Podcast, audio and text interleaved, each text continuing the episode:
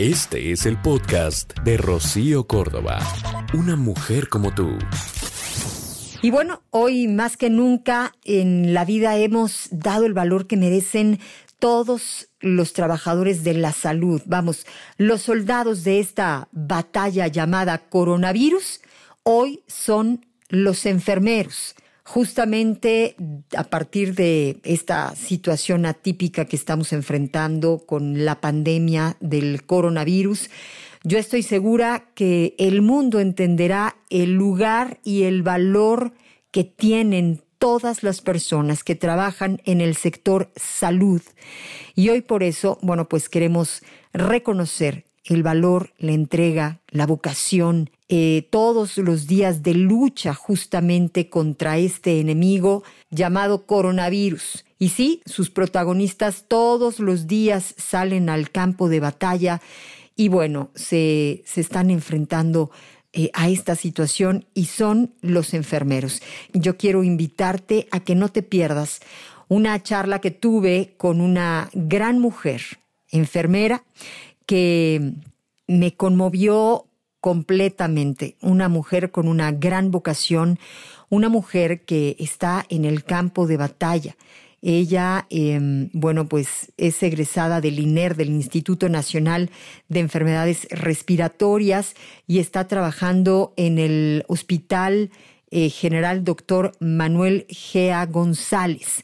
Ahí está ella en el área de COVID y nos estará platicando justamente cómo son sus días, cómo se están enfrentando eh, pues las diferentes situaciones que se dan los familiares, eh, las camas que tienen, eh, cómo es que se atienden a estos pacientes, todo lo que se está viviendo día a día, justamente, pues sí, en esta pandemia. Y es que estoy con alguien que sabe lidiar con la esperanza, con la alegría, con el dolor, con, vamos, tantos y tantos sentimientos, con la vida, con la muerte, y es que hoy tengo el honor de estar con una persona que, mm, pues que literalmente representa esa fuerza siempre presente para el bien. Estoy con una gran enfermera. Su nombre, Laura Martínez de la Luz, que es egresada del Instituto de el Instituto Nacional de Enfermedades Respiratorias, con título de la UNAM, quien trabaja en el Hospital General Doctor Manuel Gea González y mi querida Laura, quiero darte la más cordial bienvenida. ¿Cómo estás? Muchas gracias, gracias por la oportunidad, por tener este espacio para compartir lo que es la enfermería actualmente ante el tema del COVID. Laura, yo estoy segura que a partir de esta situación, de esta pandemia, eh, pues por fin el mundo va a poder entender eh, el valor de su profesión, va a entender perfectamente bien lo trascendente de los sistemas de salud. Y tú hoy estás eh, trabajando en uno de los hospitales que más eh, casos de COVID-19 está recibiendo en este momento. ¿Cómo se viven esos pasillos? ¿Cómo se viven esas salas? Eh, platícanos, por favor, a todas las personas que estamos tratando de sumarnos, que estamos guardándonos en nuestra casa para ser solidarios justo con todos ustedes. Muy bien, pues lo, mencionas muy bien. Es momento de que la sociedad, de que el gobierno valoren eh, todo el sector salud, hacer conciencia sobre nuestro trabajo, lo importante que es los médicos, los enfermeros y todo el personal que estamos actualmente eh, frente a esta situación. Eh, en un inicio, el hospital estaba habilitado solo el área de urgencias para eh, tratar a estos pacientes. Pero obviamente con el paso de los días fue aumentando la cantidad de pacientes y fue siendo insuficiente mm, esa pequeña área que se había adaptado.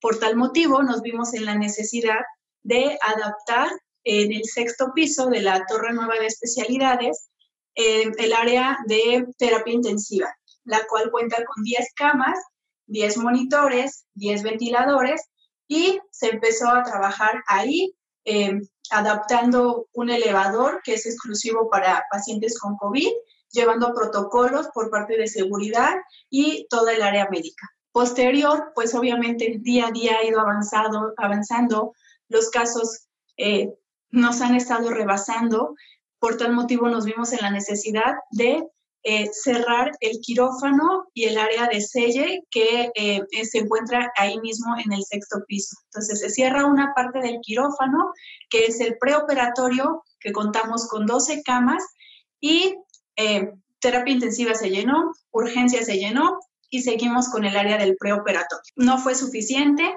se cerró todo el sexto piso, se aisló, para seguir atendiendo ahí pacientes. Y se inició con otra área que es recuperación eh, y ahí también contamos con 12 camas. Finalmente, pues no ha sido suficiente y entonces nos vimos en la necesidad de cerrar el quinto piso, que ahí habían dos servicios de la especialidad medicina interna y cirugía general. Eh, las, las, situaciones es muy difícil de un día a otro. Ves un piso donde hay por cada servicio 28 camas eh, disponibles para atender a pacientes de medicina interna y pacientes de cirugía general. Y eh, de un día a otro eh, te dicen, tenemos que vaciar estas camas porque no nos estamos dando abasto con la cantidad de, de pacientes que estamos recibiendo y necesitamos tener un área libre para seguir atendiendo a estos pacientes.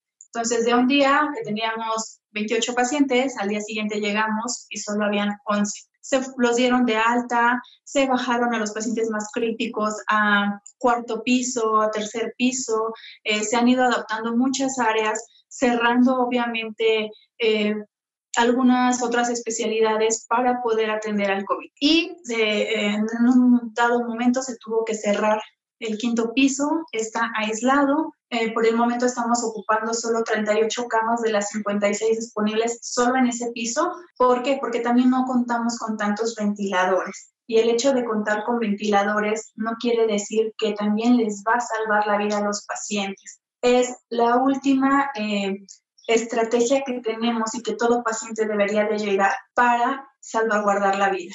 Eh, mi querida Laura, nos estás diciendo que, bueno, pues han tenido que sacrificar de alguna manera eh, otras enfermedades, mandar a algunos pacientes a su casa, aunque no estén al 100, justo para darle lugar y entrada a todos estos pacientes que llegan, pues sí, en un estado crítico, ¿no? Eh, con la necesidad, como dices tú, probablemente de un respirador. Y bueno, pues eso también eh, tendríamos que valorarlo como sociedad para seguir quedándonos en casa. Vamos, de muchas formas se ha tratado de ayudar a estos pacientes y lo ideal sería que fueran menos porque evidentemente están eh, pues saturando todos los hospitales. Nos explicaste perfectamente bien cómo es que han venido ustedes adaptándose ante la necesidad que ha venido creciendo eh, de estos eh, pacientes.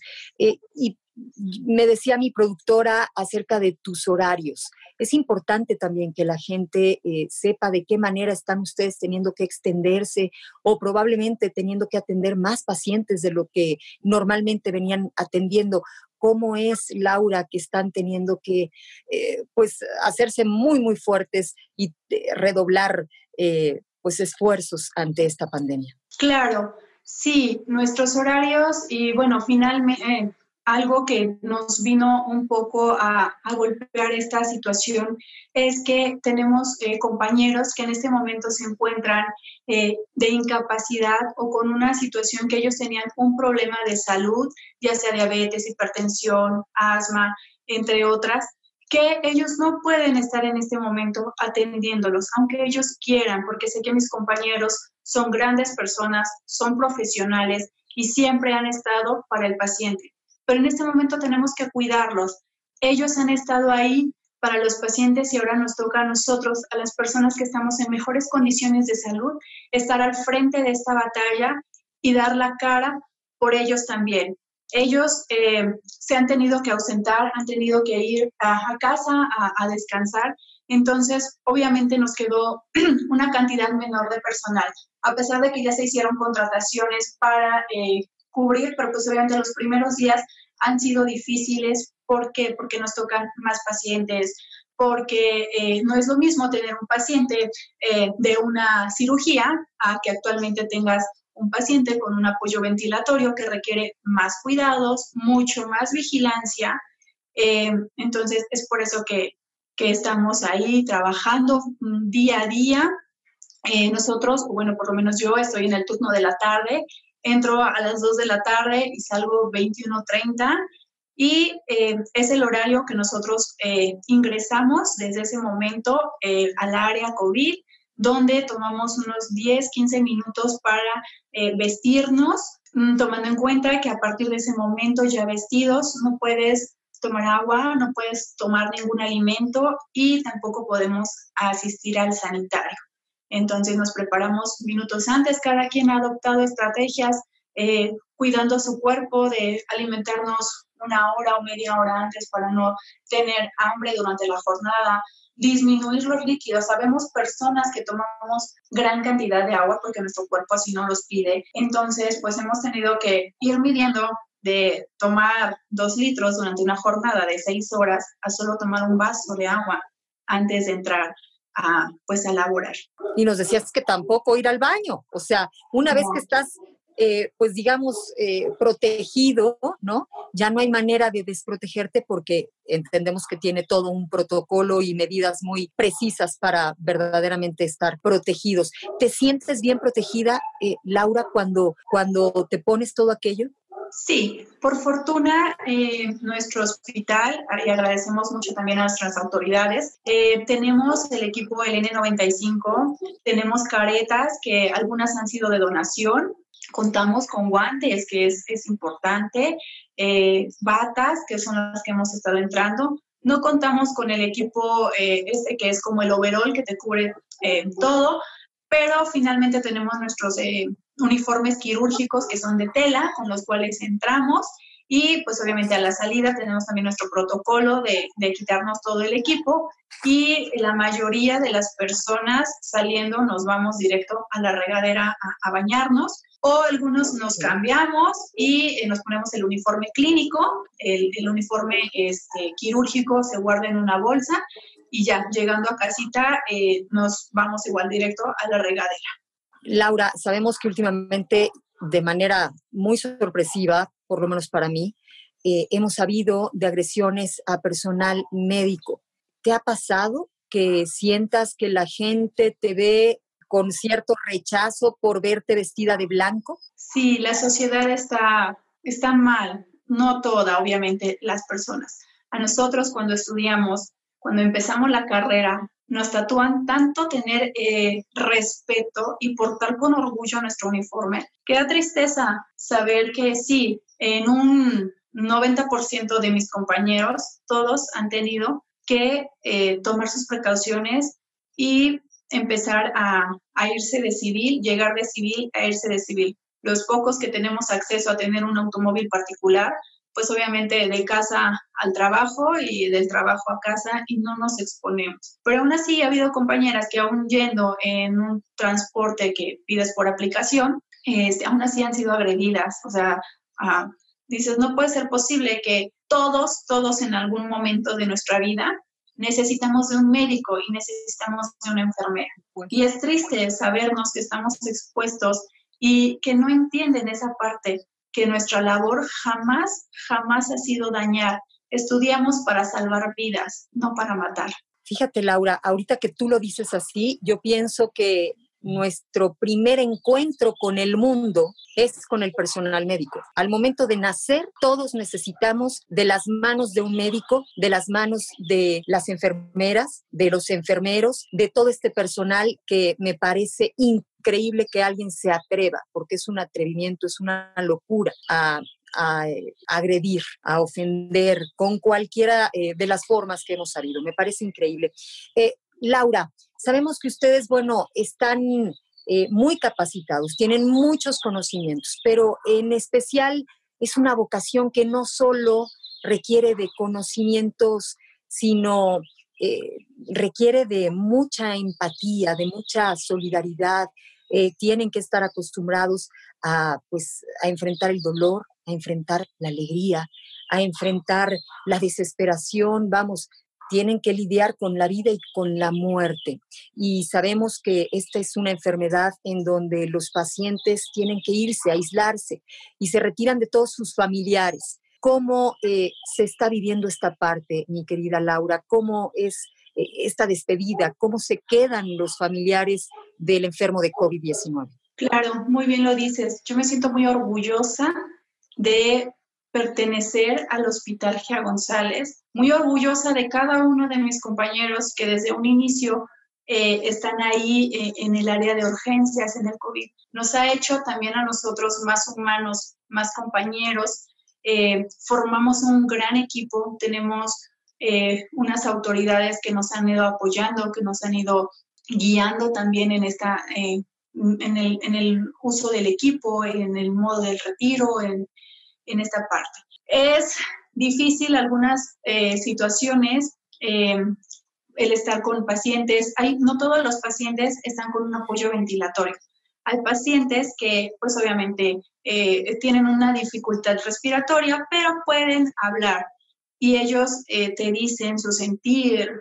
Hay pacientes que justo te dicen, yo no creía en esto, pero ahora que estoy aquí, les quiero decir a mi familia que se cuiden. Eh, yo inicié, como lo vi también en la tele de, una colega enfermera con, las cartitas, hace un par de días yo también mm. inicié eh, en el hospital, estoy llegando una hora antes de, mi horario a laborar, paso y les reparto hojitas para que ellos hagan su carta, les doy unos 50 minutos en lo que yo paso a comer y regreso, recolecto las cartitas y se las voy entregando. El primer día que lo hice, yo pensando solo en el quinto piso, porque es en donde yo estoy, en donde yo puedo hacer eh, la entrega de las cartas, pero me vi en la necesidad de, alguien me preguntó, oiga señorita, pero mi paciente está en urgencias o está en el sexto piso. Entonces no les puedes negar y no les puedes decir, para ti no. Yo le dije, ustedes hagan las cartitas, yo veré la forma de entregárselos. Y tengo un maravilloso equipo que en el momento que yo le dije, oye, colega, por favor, puedes entregar esas cartitas encantadas de la vida, eh, sin decir no o alguna situación. Ellas, entonces ahora formamos ya, eh, yo a quién encuentro, o sea, yo voy ubicando a quiénes son porque no siempre eh, estamos las mismas personas. Entonces yo encuentro a la persona y le digo, oye, estás en sexto piso. Sí, tienes una misión el día de hoy, entregar esas cartitas. Y me encuentro a más. Wow. Tienes, ajá, tienes esta misión. Eh, hoy tengo estas cartitas, me dice, Leo, si están, eh, porque no, obviamente no conozco a todos los pacientes, le dije, si, si están incubados, pues se las estamos leyendo y en verdad es, es bien gratificante el hecho de... Es medicina para el paciente. Claro que sí, es bien gratificante ver que con una simple carta que hemos dejado de hacer, porque ahora todo el mundo somos muy electrónicos, regresamos, regresamos a hacer humanos, a escribir, a sacar aquello que traes en el corazón y compartirlo. Entonces los pacientes, ah, hubo algún paciente que me dijo, es que yo esperaba esto desde hace dos semanas. Y yo así de, ups, o sea, no, no lo había pensado, no me había eh, yo dado la tarea de hacerlo. Y es, es muy lindo. También ayer inicié con las llamadas, o sea, si yo se les he dicho, si hay algo de mí que pueda hacer más allá de de la medicina, más allá de los medicamentos y el cuidado. Hay algo más que esté en mis manos y en mi posibilidad de darte paz, de darte confort y alegría, créanme que lo voy a hacer. Ayer hicimos ya unas llamadas y, los familiares ya tenían eh, días que no hablaban, de que no escuchaban una voz de su familia y se quedan más tranquilos, empiezan a respirar mejor, porque a veces ese respirar, esa falta de aire es una angustia del saber cómo están los, los familiares afuera, de, de saber si, si tienen alimentos o estas cosas. Entonces yo no les digo, eh, si les van a hablar, denles ánimo y, y los pacientes adentro súper conscientes de la situación. O sea, no, no, no hay alguno que diga, este, me quiero ir, no, o sea, todos dicen, yo quiero estar bien, yo quiero aportar, yo quiero dar mi testimonio y es muy gratificante esta tarea de nosotros. Es difícil también para nosotros ver cuando, a pesar de todo nuestro esfuerzo mm, médico, enfermería y demás personas que laboramos ahí al pie, eh, pues hay pérdidas y saber que el paciente eh, no se pudo despedir de sus familiares, que el familiar no pudo volver a ver a su paciente, duele, no nos, Por supuesto. nos pega en el corazón y pues solo te queda a ti que estás ahí en el último segundo, en el último suspiro, estar ahí y si crees en Dios, pues encomendar su alma. Fíjate nada más lo que nos dices, eh, Laura. Yo estaba emocionada por esta entrevista y te lo quiero confesar porque Yo creo que eh, la enfermería es una vocación que viene con ese sexto sentido, con, con esa ayuda de Dios, porque lo que dices eh, suena como cuando la madre entiende lo que necesita su hijo. Pareciera que las enfermeras entienden lo que necesitan sus pacientes y en conjunto con los médicos yo creo que hacen una, una labor verdaderamente admirable, loable y la más respetada de todas. Eh, te decía hace un rato que a partir del COVID yo estoy segura que el mundo va a entender el valor de, la función de ustedes, eh, mi querida Laura, y espero que así sea para todas las personas que no creían en el COVID-19 o para esas personas que se han atrevido a hacer eh, muestras de rechazo al personal médico, estas palabras tuyas se nos van a quedar grabadas. Nos estás dando una lección literalmente para toda la vida y espero que sigan portando con ese orgullo, con todo el honor, eh, pues su, traje blanco de, de doctores y de enfermeras. Hablábamos de la familia. ¿Qué dice tu familia, Laura, que sabe que estás, pues ahora sí que en plena batalla, en combate? Claro. Mira, yo no tengo miedo, te lo puedo decir con esa certeza. A mí, desde el día uno que yo entré a esta área, que es un mundo desconocido porque tengo 12 años portando el uniforme, 6 años laborando como profesional y nunca me había tocado una situación así. Entonces, desde el día uno que entré, en verdad, yo salí feliz, salí encantada. Hay gente que, pues obviamente tiene, miedo, tiene eh, angustias, preocupaciones. Quizá en mi, en mi persona no hay miedo eh, en cuestión de contagiar a alguien más. Eh, mi familia, mis papás viven en provincia, tienen tres años que ellos se fueron a provincia, entonces yo este, soy casada y solo vivo con mi esposo, pero mi esposo se dedica a lo mismo. Entonces, en casa, pues solo somos él y yo, entonces no hay como más y sabemos eh, cuidar. ¿Tiene su apoyo? Sí, incondicionalmente. Son tanto de mis papás, o sea, mi mamá cuando le dije, oye mamá, fíjate que hoy entré a COVID, eh, vi estas necesidades, porque también detectas necesidades ahí adentro, eh, tanto en material, insumos, personal, formas de distribución, cantidad de pacientes, porque eh, llega un día donde llegan tantos pacientes que no contabas con tanto personal para una área. Entonces, también nuestras jefas tratando de hacer eh, maravillas y tratando de cuidarnos, de no darnos tanto trabajo. entonces también se les llega a nublar la vista, pero tú que vas consciente y abierto a esto, a ver, vamos a ver, vamos a poner en cuántos somos, qué cantidad de pacientes tenemos, cuántos ingresos nos van a llegar y solucionamos en aquel momento la situación. Al día siguiente yo también platicaba con mi supervisor, le dije, es que mira, yo detecté esta y esta y esta situación, creo que podemos mejorarla, solo necesito que ustedes me apoyen para que nosotros podamos mejorar. Al día siguiente fue el movimiento esto de mi piso, que soy el quinto, entonces eh, ya integrándome en el quinto piso a cirugía, a cirugía general y medicina interna, eh, pues obviamente vamos también ah, teniendo más experiencia, eh, viendo, acomodando pacientes, eh, teniendo insumos, material y demás. Entonces es muy gratificante para mí pertenecer en este momento al área COVID. tenemos ya lesiones porque pues obviamente el equipo nos va lastimando llevamos más de cinco o seis horas estando eh, con, el, con la protección, entonces pues te va lastimando, pero sé que esta va a quedar una marca porque pues ya se ve ahí, pero sé que es una marca de una batalla, de que algún día alguien me pregunte qué te pasó y poder decir, fue porque serví, porque cuidé, porque ayudé, porque alivié, o sea, es maravilloso. La marca más trascendente va a quedar en tu corazón, mi querida Laura, porque se te ve esa pasión, esa entrega, esa eh, vocación verdadera. Y me honra muchísimo ver que eres mujer, que eres mexicana y que estás en un hospital público y que lo has mencionado varias veces, el Hospital General Doctor Manuel G. González, con ese orgullo. Qué bueno, porque se siente bien escuchar eso que tú dices. Y ya para cerrar esta maravillosa, eh, este maravilloso momento de conocerte, Laura, eh, dile por favor a la gente qué tan importante, qué tan trascendente es su ayuda quedándose en casa.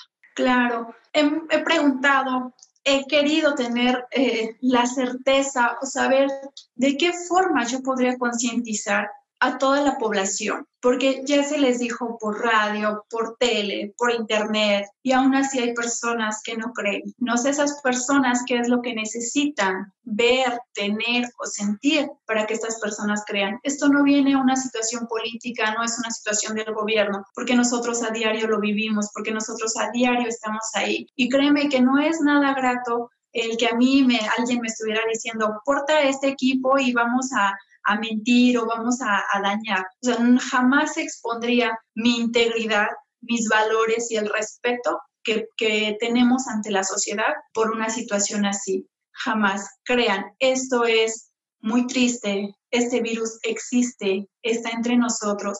Solo les pido, quédense en casa, cuídense, usen el cubrebocas, eh, lávense las manos y no sé de qué otra forma decirles que quédense en casa, que nos cuiden. Si hay alguien que en este momento tiene a una enfermera, un médico, tenemos algún conocido, por ellos, quédense en casa, cuídennos para que nosotros podamos cuidar. Es así, tal cual como lo dices, es una cadena en donde todos eh, protegiéndonos estamos protegiendo a los demás. Mi queridísima eh, Laura, ha sido todo un honor y espero que no sea la única vez que podamos entrar en contacto contigo, que puedan ser más las veces también a través del radio, porque eh, lo estás viviendo eh, de una manera eh, pues muy sensible, muy humana con esta entrega. deseamos que las enfermeras, los enfermeros, los médicos son una fuerza siempre presente para el bien y yo te reconozco, te agradezco y te admiro mucho. Gracias por este momento. Laura Martínez de la Luz, enfermera egresada del INER, quien trabaja, repito, en el Hospital General Dr. Manuel Gea González. Que Dios te cuide, mucha salud, mucha protección y toda la luz contigo y con todos tus compañeros. Que así sea. Gracias. Esta es la emotiva carta de una enfermera que muestra la otra cara del coronavirus. Nadie sabe ni jamás podrá imaginar lo que los ojos de una enfermera pueden llegar a ver. Nadie jamás sabrá lo que puede oler o llegar a tocar Ningún ser humano que no sea profesional sanitario puede llegar a imaginar lo difícil que es sonreír a un paciente cuando en la habitación de al lado se te acaba de morir otro. Pero como no quieres pararte a llorar porque eso te quita tiempo para atender a los que siguen vivos, sigues haciendo tu trabajo, solo que un poco más seria y a veces casi sin hablar, porque si hablas te tiembla la voz y lo que tú no quieres es que te tiemble nada porque si no, esos pacientes que siguen vivos luchando por recuperarse pueden notar tu tristeza y ponerse ellos también tristes. Y como tú sabes que eso no les ayuda, pues mejor te callas. Y para que no te lo noten y sigan fuertes. Pero entonces pasa algo curioso. Esos enfermos te miran raro y te dicen que la enfermera es antipática, una bruja. Incluso te ponen una reclamación y tú te callas, porque sabes todo lo que ellos ignoran. Sabes que no eres antipática, sino que para cuidarles mejor y que no noten tu dolor, no has hablado demasiado o has respondido más seria hoy. Y eso sin contar que en momentos como los que corren, una siente miedo, pero claro, nadie te lo puede notar porque si no los pacientes tendrán miedo también, y eso no es bueno para ellos. Así que te haces la valiente. Y cuando llegas a casa, todos quieren que sigas siendo valiente y amable porque eres enfermera. Y eso significa para todos que tienes que ser tierna 24 horas al día. Y entonces tratas de serlo porque ya has perdido la esperanza de que alguien se dé cuenta, de que tú también necesitas que alguien te cuide, que alguien sea cariñoso contigo, que sea valiente por ti, porque a ti después de dar tanto amor en tu trabajo, ya te queda muy poco dentro para cuidarte a ti misma y tienes que vivir siendo valiente y ocultando tu miedo a que un paciente te contagie gravemente y haces como si nada. Ya no hay nada malo en tu vida de pequeña enfermera porque ahora, ahora resuena un aplauso dentro de tu alma y te hace sentir reconfortada, amada, querida, fuerte y ya para siempre valiente. Pero nadie ve eso. Todos siguen siendo exigentes. Has tardado en traerme el antibiótico. ¿Cuánto tarda el desayuno? Tu compañera de ayer no lo hacía así. ¿Cómo es que aún no has hecho la cama? El timbre, dame el agua. El timbre, enciéndeme la luz. El timbre, bájame la persiana. Timbre, ay, no me acuerdo ni para qué llamé. Y sigues cuidando. Y cuidando y cuidando y... y nadie te cuida. Hasta que un día, sin saber bien cómo ha pasado, escuchas un aplauso precioso de tantas personas que nunca antes habían reparado en que te estaba faltando un poquito de eso. Y entonces ya no ves lo difícil, tan difícil, ya no ves lo peligroso, tan peligroso. Ya no temes nada de tu paciente, ni de lo que mañana verás, ni de lo que sufrirás. Ya no hay nada malo en tu vida de pequeña enfermera porque ahora resuena un aplauso dentro de tu alma y te hace sentir reconfortada, amada, querida, fuerte y ya para siempre valiente. El podcast de Rocío Córdoba, una mujer como tú, en iHeartRadio. iHeartRadio.